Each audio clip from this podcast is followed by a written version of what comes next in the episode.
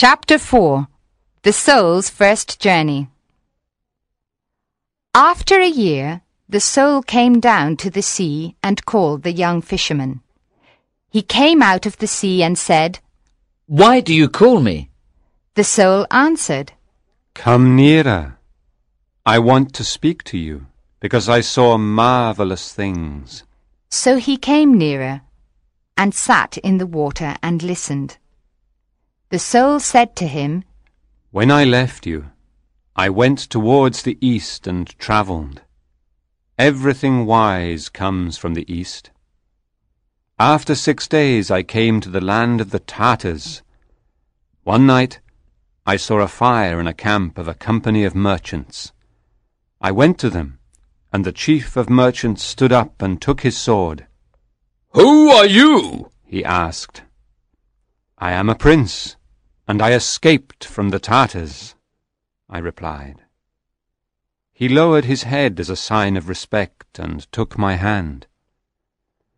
Then we left the country of the Tartars, and we travelled in many strange lands and saw many strange people. I travelled on a camel next to the chief. There were forty camels in the caravan and eighty mules. During our journey, we battled with the tribe of the Magadae. They are born old and grow younger every year, and die when they are little children. We battled with the Laktroi. They think they are the sons of tigers, and they paint their bodies yellow and black. We also battled with the Sibians. They have horses' feet, and they run quicker than horses. In the fourth month, we arrived in the city of Illel. It was night, and we waited for day to come. That morning, we knocked at the gate of the city.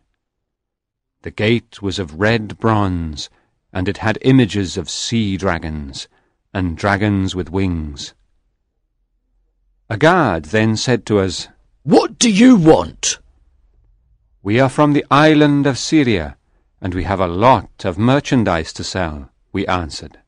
Then wait here until midday, he said. At midday, they opened the gates, and we went to the marketplace. After a month in the city of Illel, I became tired of it. I walked in the streets of the city, and came to the garden of the god of the city. The priests in their yellow tunics walked silently in the garden. There was a red house. This was the home of the god. The doors had images of golden animals and peacocks on them. There was a pool of clear water in front of the temple. I sat down near it. One of the priests came to me and stood behind me. What do you want? He asked me.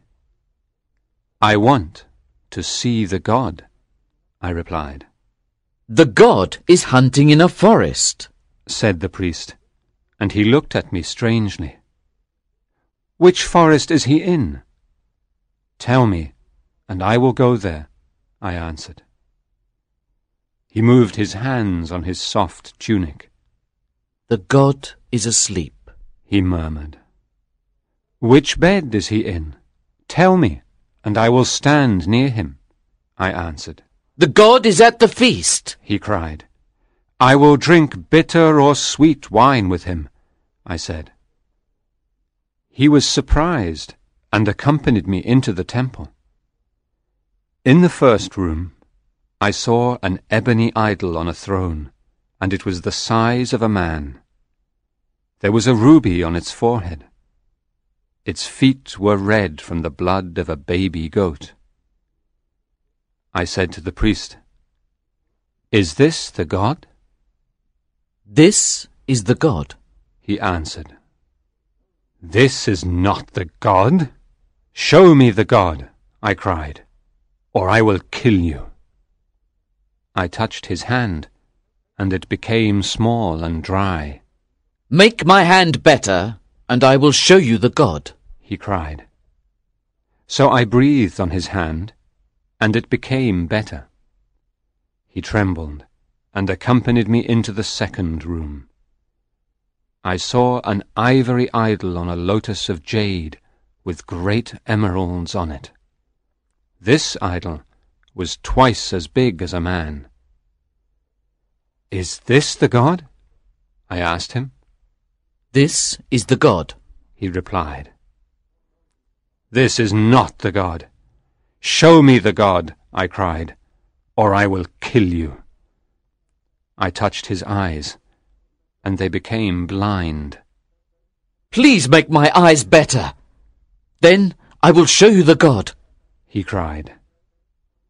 So I breathed on his eyes, and they could see again. The priest trembled and accompanied me into the third room. There was not an idol in it, only a mirror. I said to the priest, Where is the God? He answered me, There is no God, but this is the mirror of wisdom. It reflects all the things in heaven and on earth. But it does not reflect the face of the person if they look into it. So, this person can become wise. There are many other mirrors, but they are mirrors of opinion. This is the only mirror of wisdom. When you possess this mirror, you know everything. So, it is a God, and we pray to this God.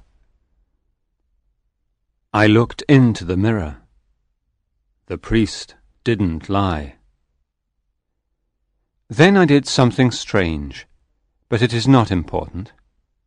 I placed the mirror in a valley near here. We can walk there in three days. Let me enter you again and be your servant, and you will have wisdom. But the young fisherman laughed. Love is better than wisdom, He cried. And the little mermaid loves me. No, there is nothing better than wisdom. said the soul. Love is better. Answered the young fisherman. He went back to the sea, and the soul walked away and cried.